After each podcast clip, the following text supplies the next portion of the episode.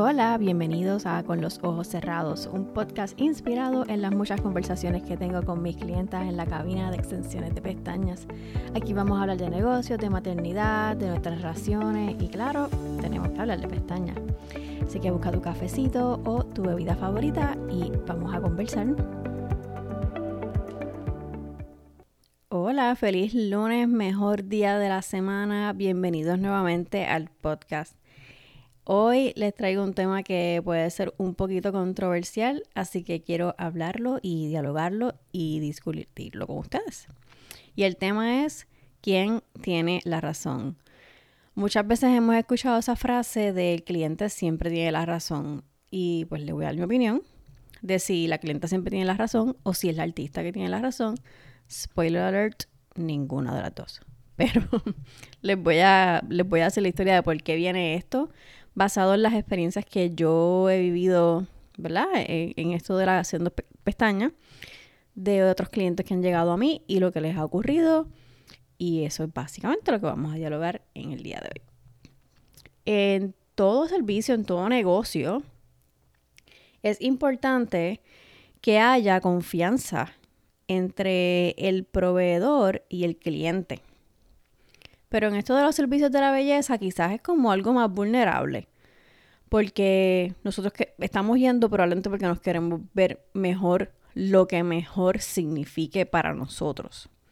Porque cada cual tiene su estándar y su opinión de lo que eso significa. Pero estamos yendo a profesionales, se supone, porque queremos vernos mejor, sentirnos mejor, lo que aplica. Y debería haber mucha confianza entre ambos. Por eso es importante hacer nuestra búsqueda de estos profesionales. En el podcast anterior, en el episodio 4, hablé en, el, en términos, ¿verdad?, de, de artista de pestañas, cuáles son algunas de las cosas que podemos utilizar para evaluar a este posible futuro artista que va a trabajar en nuestros ojos.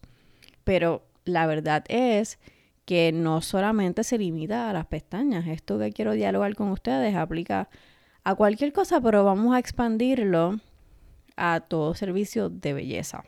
Sea uñas, cabello, cejas, lo que aplique. Una, algunas veces los clientes llegan a nosotros y saben lo que quieren, saben expresarlo, pero otras veces no. Yo estoy bien segura que cualquier artista de pestañas que lleve algún tiempo ha escuchado él, quiero que se vea natural, pero que se note, que no sea demasiado largo, pero y te dan unas descripciones que tú dices, esto no es ni matemática lo que yo necesito, esto es, no sé, invocar a los espíritus para que me digan qué rayos es lo que la persona quiere. Y en esos casos es mucho más difícil y yo siempre les recomiendo, tanto a los clientes como a los proveedores, que utilicen fotos. Siempre haciendo la salvedad que las fotos son solo para inspiración. En el caso de las extensiones de pestañas, el resultado final va a depender de tu ojo, del tamaño, de cuántas pestañas naturales tú tienes, porque hay personas que tienen muchas, hay otras que tenemos menos, así que el mismo estilo en dos personas se puede ver bien diferente. Pero enseñando varias fotos, varias, no una sola, es más fácil llegar a esa, ese entendimiento de lo que la persona está buscando. O en el caso de si eres tú que estás tratando de sugerirle algo, pues que la persona lo pueda entender porque también, no recuerdo si fue en el episodio anterior que lo mencioné, yo no sabía que la palabra natural podía tener tantas diferentes definiciones. Así que es mejor que le enseñes varias fotos, preferiblemente tuyas, y si, si eres clienta y estás buscando un servicio, enséñale fotos a ese artista que sean de, de ese artista está chévere que te guste otra persona, pero la mayoría de lo que tú debes enseñarle son las fotos que te gustan de ese mismo artista, para que tú te asegures que te pueden hacer lo que sea. El estilo de pestañas, el diseño de uñas, el cambio de color de cabello, lo que aplique. Las fotos son tu mejor opción porque las palabras pueden tener muchos significados, aunque no lo creas. También, como proveedor, es importante que tú le comuniques al cliente las expectativas y si puedes hacerle eso o no. Un ejemplo, hay personas que nuevamente están bien claras de lo que quieren y te traen una foto de inspiración y tú sabes que eso es casi imposible hacerlo. Porque, un ejemplo, me traen una foto, no es mi caso, pero voy a dar el ejemplo. Me traes una foto de mega volumen. Número uno, yo no hago mega volumen. Y número dos, vamos a suponer que la persona lo que tiene son tres pestañas. Pues el resultado que ella va a obtener con lo que yo le puedo hacer, no va a ser eso. Y yo no sé de cabello realmente, pero sí yo he visto que no todo el mundo puede decolorarse y que no vaya a ser un caos luego pues es importante comunicarle esas cosas. No que la persona se acueste o se siente según aplique y ella jure que va a terminar con este X resultado.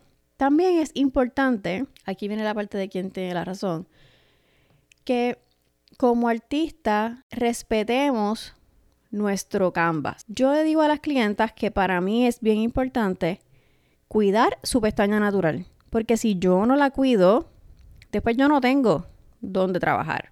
Porque la pestaña va pegada, la extensión va pegada a su pestaña. Así que si yo lo maltrato, después yo no tengo con qué trabajar. Y no me ha sucedido en muchas ocasiones, gracias a Dios.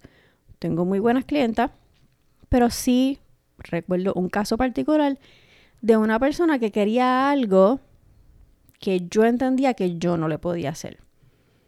Quería mucho volumen, bien largo, en un grosor que no es saludable para nadie, pero mucho menos para ella que tenía unas pestañas bien poquitas y bien débiles. Afortunadamente, esa persona se fue a otro lugar porque yo no le podía dar ese resultado. Y en ese caso, la artista tiene la razón. Pero vamos a el polo opuesto. Y esto es algo que yo he visto en más ocasiones de las que yo quisiera confesar. Personas que fueron a hacerse un servicio y terminan con un trauma porque le dijeron al artista que quieren algo natural y la persona les hizo un mega volumen escúchame, hay cosas que se prestan para la interpretación, pero nunca, nunca que alguien le diga a usted que quiere algo natural, eso significa un mega volumen. Si usted le hizo un mega volumen, usted le hizo lo que le dio la gana. Eso no, no hay discusión. Natural y mega volumen no van de la mano. No estoy diciendo que hacer mega volumen está mal. Pero si alguien le dijo a usted natural, eso no significa mega volumen. Y quedan tantas personas afectadas. La reputación de la industria o el término, la gente piensa volumen y olvídate, empiezan la cosa más horrible y eso no es así. El volumen puede ser tan suave y tan delicado que están equivocados, pero es por personas que no escuchan lo que el cliente le está pidiendo. De nuevo, si la persona le dijo algo natural, usted puede, después de evaluar su ojo, el rostro, el estilo de vida, recomendarle algo. Y volvemos al punto anterior, enséñale fotos. Pero no puedes hacer lo que le da la gana. Y esto no solamente aplica a las pestañas.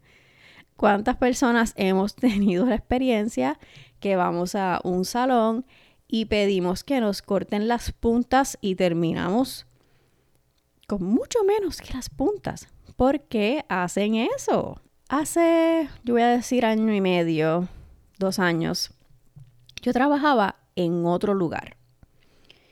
y por un error humano no eh, tenía una cita para retocarme mi color con la persona que normalmente me lo retoca, pero no sé qué pasó, olvidé, olvidé bloquear ese momento en mi agenda.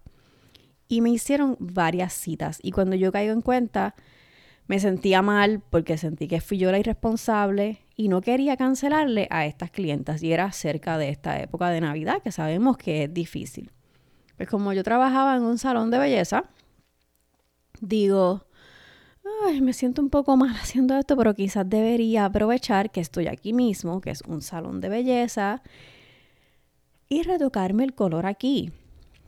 Ok, fue un error. Ya saben que esta historia va a terminar con que eso fue un error. Porque yo estaba buscando resolver algo. Está mal porque le estaba haciendo infiel a mi persona regular, lo sé y yo lo siento y, me salió bien mal.